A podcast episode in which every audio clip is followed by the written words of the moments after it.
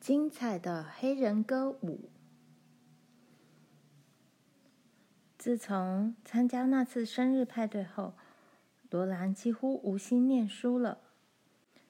这次派对在大女孩和大男孩之间建立起愉快的友谊。现在，只要大风雪一来，他们便在下课及中午休息时间围在暖炉边谈天说笑。而大风雪一走，欢乐的日子就更快活了。他们会到教室外去扔雪球玩，这可不像淑女该有的举动，但是却好玩极了。他们喘着气，笑着回到教室，把鞋上的雪跺掉，把大衣和帽上的雪抖掉。他们浑身发热，脸孔通红，吸足了新鲜空气。各自回到自己的座位上。罗兰玩得很开心，几乎忘了要让成绩更好。他仍然是班上功课最好的学生，但是不再得一百分了。他做算术时常常出错，有时候甚至连历史也会出错。有一次，他的算术成绩降到了九十三分。虽然他明知道，在日出日落间失去的每一个黄金小时是六十颗钻石分所组成，他无可补偿，因为他已永远消逝。但他仍然认为自己可以在夏天时努力用功，把荒废的时间补回来。小男生把雪橇带到学校来了，那是他们的耶诞礼物。有时候，大男孩会向他们借来带女孩子去滑雪，不过他们得拖着雪橇，因为附近没有小山丘可以让雪橇顺着滑下去。而今年冬天的风雪也没有积成巨大坚硬的雪堆。不久，凯普和班恩造了一辆手拉雪橇，足足可以让四个女孩子全挤上去。下课时间，四个大男生拉着雪橇，以极快的速度把雪橇远远的拉到草原上的那条路，然后再拉回来。到了中午，他们跑得更远了。最后，奈尼·奥尔逊实在受不了一个人站在窗前看人家玩了。他一直不屑在冷天跑到户外去。因为那可能会伤害他娇嫩的容貌，冻坏他的双手。但是有一天中午，他跟大家说，他想坐坐雪橇。这辆雪橇坐不下五个人，但是男孩子不肯让任何一个女孩子留下来，于是他们把五个女孩子全挤上了雪橇。女孩子的脚都伸到雪橇外。他们得收拢裙子，露出羊毛长袜，然后才能坐着雪橇在白雪覆盖的路上飞奔。他们迎着风大笑大叫，头发吹散了，脸颊冻得通红，兴奋得不得了。男孩子拉着雪橇在草原上兜了一圈，又向镇上跑。他们从学校前面飞奔而过。凯普叫道：“我们到大街去。”其他的男生又叫又笑，表示同意。他们跑得更快了。奈尼尖声叫道：“停下来！停！停！我叫你们停！”艾达叫道：“哦，你们不可以！”但是他无法停止大笑。罗兰也在大笑。因为他们的脚无力地踢着，裙子飞了起来，衬裙、围巾、头发都在风中飘荡，样子非常滑稽。奈尼的尖叫声只是使男孩子听了更兴奋，跑得更快。罗拉想，他们一定不会跑到大街去，他们一定会掉头的。不不，阿瑟，不要！蜜妮也尖叫起来，而梅丽则在哀求：“哦，不要，不要，请不要！”这时，罗兰看到两匹棕色的莫甘种马，他们背上披着毛毡，站在拴马柱旁。阿曼勒怀德穿着一件皮毛大衣，正在解马。他回过头来看看是怎么回事，结果把女孩子弄得尖声怪叫。突然，罗兰知道这些大男孩故意要把他们拉过阿曼勒的面前，拉过大街上每一个人的眼前，这样就一点也不好玩了。其他的女孩子又叫又笑，乱成一团。罗兰必须把声音压低，才能让他们听得到。罗兰说：“凯普，请你叫他们停下来。梅丽不愿意去大街。”凯普立刻掉头。其他的大男孩继续用力拖，跟他对抗。但是凯普说：“哦，算了吧。”他把雪橇掉过头来。他们返回学校，上课铃声在半途响起。他们笑嘻嘻的在校门口跳下雪橇，只有奈尼气得火冒三丈。他气坏了：“你们这些自作聪明的男生，你、你、你们这些没有知识的西部佬！”男孩子看着他，板起脸，一声不响。他们不能想说什么就说什么。因为奈尼是女孩子。接着，开普很不安的看看梅丽，梅丽对他微笑。罗兰说：“谢谢你们载我们去玩。”艾达插口道：“是呀，谢谢大家，真好玩呢。”梅丽笑着对凯普说：“谢谢你。”凯普快若闪电的笑容照亮了他整张脸孔。凯普说着：“下课后我们再去玩。”接着跟大家走进教室。到了三月，雪融化了，期末考的日期也近了。罗兰还是不太用功。目前最热门的话题是冬季最后一次文艺联谊会的节目。这是一个秘密，大家都在猜要表演什么。连奈尼家都要来参加这次聚会。奈尼准备穿一件新衣裙。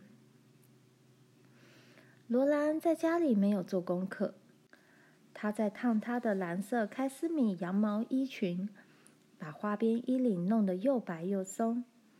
她不喜欢罩帽，她想要一顶真正的帽子戴。妈给她买了半码漂亮的黄褐色天鹅绒。妈帮他找了个借口，说道：“我知道你会非常细心保管这顶帽子的，而且这顶帽子可以戴好几个冬天。”于是，美丽和罗兰就利用礼拜六做帽子。美丽的帽子是用深蓝色的布料做的，帽子上还镶了黑色及蓝色天鹅绒的花边。这些材料都是从他父亲的碎布袋里挑出来的。罗兰的帽子是用那块可爱的黄褐色天鹅绒布料做的，摸起来十分柔软，绸缎般的布面有淡金色的光晕。他戴着这顶新帽子去参加文艺联谊会。教室里除了老师的讲台被移开之外，看不出任何布置过的迹象。大家挤在一起，三个人合坐一个座位，每一寸能站人的空间都挤得满满的。许多男孩子甚至挤成一堆，站在老师的讲台上。布莱德先生和巴恩斯律师把人群往后推，空出中间的走道。没有人知道他们要干什么。当门外的人往里面挤时，有人大叫了一声。也没有人知道发生了什么事。接着，走道上出现五个人，他们穿着七拼八凑的制服，脸上涂得黑漆漆的，眼睛四周画了白圈圈，嘴巴又大又红。他们走上讲台，站成一列，面对大家。突然，他们齐步前进，一面唱着歌。哦，让我告诉你关于杂牌卫兵的事。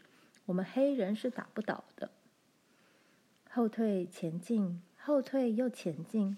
他们踩着整齐的步伐，退后向前，退后向前。哦，让我告诉你杂牌卫兵的事。我们黑人是打不倒的。我们踩着节奏的步伐迈进，唱歌表演。留意我们黑人的脚步吧。中间那个人用力踩地板打拍子，其余四个衣衫不整的黑人紧靠后面的墙边站着。一个弹单簧琴，一个吹口琴，一个用白鼓跺打拍子，一个又拍手又跺脚。群众大声叫好，不停喝彩，脚跟着动了起来。大家被这种节奏鲜明的音乐、白眼笑脸以及疯狂的舞步弄得如痴如醉。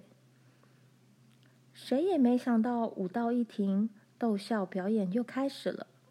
他们转着涂了白圈圈的眼睛，张着红红的大嘴巴，胡扯着问题，瞎说些答案，真是好笑极了。接着，他们又唱起歌来，舞步跳得比先前更热烈疯狂。当这五个黑人突然跑下走道，一眨眼跑得不见人影时，大家都因为狂欢大笑而累得精疲力竭。简直不能相信，整个晚上已经过去了。就是最著名的纽约黑人歌舞团，也没有刚才的表演精彩。最后，骚动的群众都在问：他们是谁？他们穿着破布衣，脸上涂得漆黑，实在很难看出来是谁。罗兰相信，那个用脚打拍子跳舞的人是福勒先生。因为他曾看过福勒先生在他五金店门前的人行道上跳吉格舞。当他想起那双指尖夹着长扁白骨拓，配合音乐节奏敲打的黑手时，他确定那个黑人一定是爸。可是那个黑人没有胡子。罗兰问妈：“爸不可能把他的胡子剪掉，对不对？”妈吓坏了，立刻回答：“天哪，不会的。”接着他又加了一句：“我希望不会。”玲玲说：“爸一定是其中一个黑人，因为他没有跟我们一起来。”妈说：“对，我知道他在排练，准备表演黑人歌舞。”妈脚步走得更快了。玲玲提醒他：“可是这些黑人没有一个有胡子啊，妈。”妈说道：“我的天哪，我的老天爷哟！”他看节目看得太出神了，根本没有想到这一点。妈问罗兰：“爸不可能剪掉的，你认为爸会剪掉胡子吗？”罗兰回答：“我不知道。”其实他心里想，爸会为了这个表演而牺牲掉胡子的，但是他不知道爸究竟做了什么。他急急忙忙回到家，爸还没有回家，似乎过了很久，他才走进屋里。爸很高兴的问他们：“这场黑人歌舞好不好看？”他那长长的棕色胡子还在脸上。罗兰叫道。你把你的胡子怎么了？爸假装有点意外、困惑的问：“我的胡子有什么不对吗？”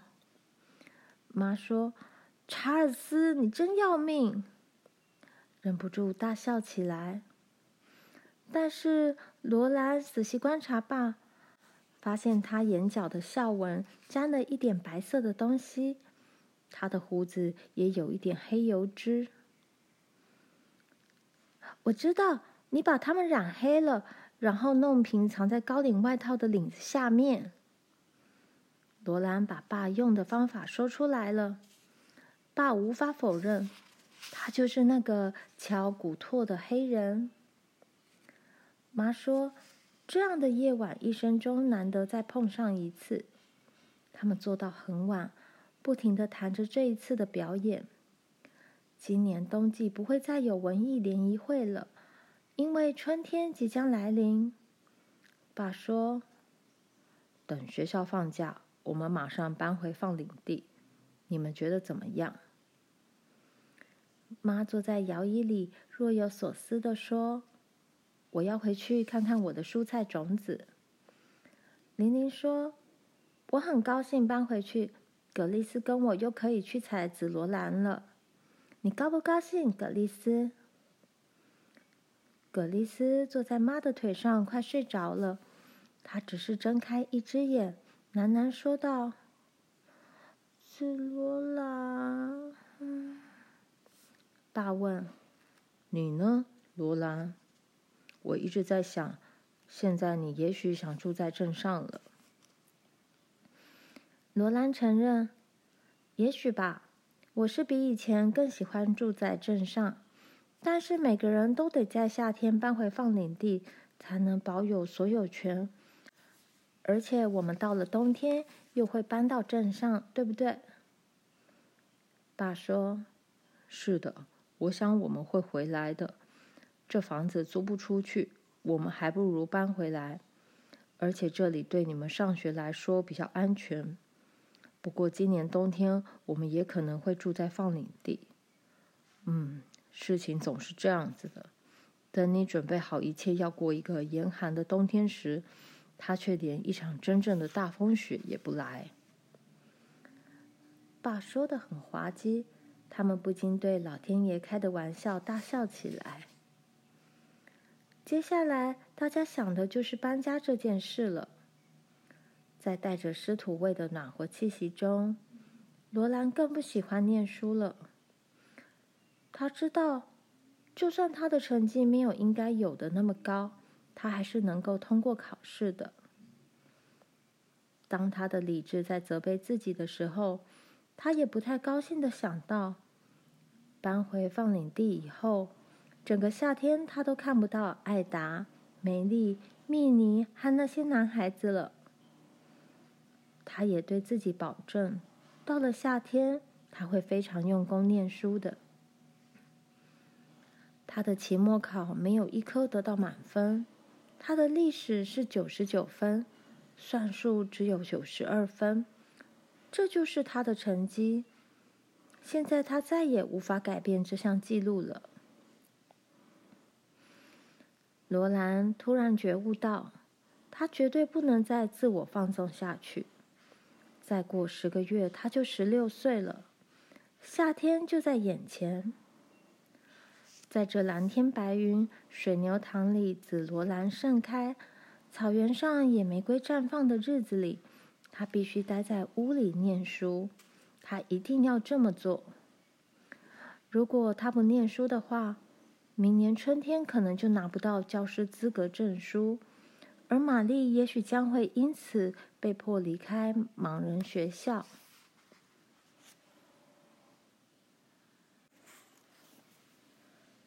四月大风雪，放领地小屋的一切都安顿好了。屋外的白雪早已融化，草原上冒出一层细密青绿的嫩芽，在温暖的阳光照耀下。犁过的地黑黑的向外延伸，空气中带着甜甜的泥味。罗兰那天早上念了两个小时的书，等他收拾好午餐用过的碗盘后，他看到他的石板和学校的课本在等他。可是他又觉得柔软的和风在引诱他，要他跟玲玲和葛丽丝在春天里一起去散散步。然而，他知道他必须留在家里念书。爸戴上帽子说：“我今天下午想到镇上去，你要不要我带什么东西回来，卡洛琳？”突然，温暖的和风变冷了。罗兰很快朝窗外看了一眼，惊叫道：“爸，那边有一团大风雪的云层。”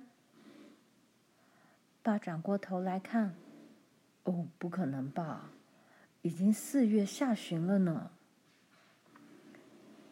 阳光不见了，风声随着越来越强的风势升高，暴风袭向小屋，一团白色的东西旋转着扑到窗上，冷气冲了进来。爸说：“我想我下午还是留在家里吧。”他拉了一把椅子，靠着炉边坐下。还好，所有的牲口都在马厩里。我本来想到镇上去买拴牲口的绳子的。凯蒂像发了疯一样，这是他生平第一场大风雪，他的毛根根竖了起来，发出噼噼啪啪的响声，他自己都不知道是怎么搞的。葛丽丝去安抚他，结果发现不管摸他哪里，他身上都会冒出火花来。真是一点办法也没有，只好不去摸它。大风雪刮了三天三夜，爸把母鸡都关进了马厩，免得它们冻死。天气实在太冷了，他们紧紧靠在炉灶旁度过这段阴寒的日子。虽然光线很暗，但是罗兰仍专心一意的研究算术。他想。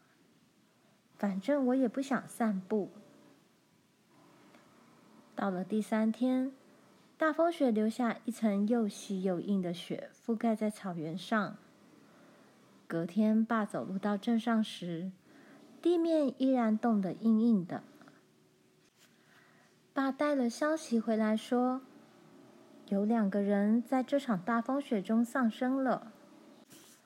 他们在温和的春天早晨从东部坐火车来，然后驾车到镇南的放领地看朋友，又在那天中午前走了四公里路到另一个放领地。大风雪过后，附近的人全部出动去找他们，结果发现他们冻死在一个干草堆旁边。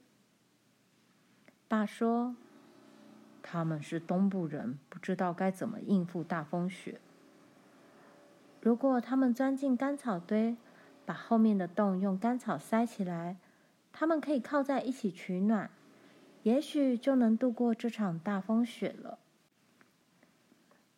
妈说：“但是谁又想得到，都什么时候了，还会有大风雪呢？”爸说：“谁也不知道会发生什么事，你只能先做最坏的打算。”然后才能期望有好的结果。罗兰反驳：“你去年冬天做了最坏的打算，爸。可是这一切努力都白费了。大风雪是在我们回放领地后，而且是在我们毫无准备的情况下突然来临的。”爸几乎已经同意他的说法了。不管怎么做，这场大风雪。的确像非抓住我们不可似的。罗兰说：“我不知道有什么事是能完全准备好的。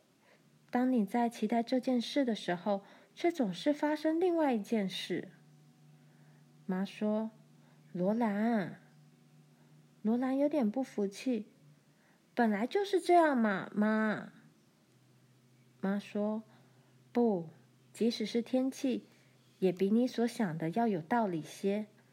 大风雪只发生在大风雪地区。也许你会努力准备当个教师，结果却不是教师。但如果你没有准备的话，那就一定当不成。这倒是事实。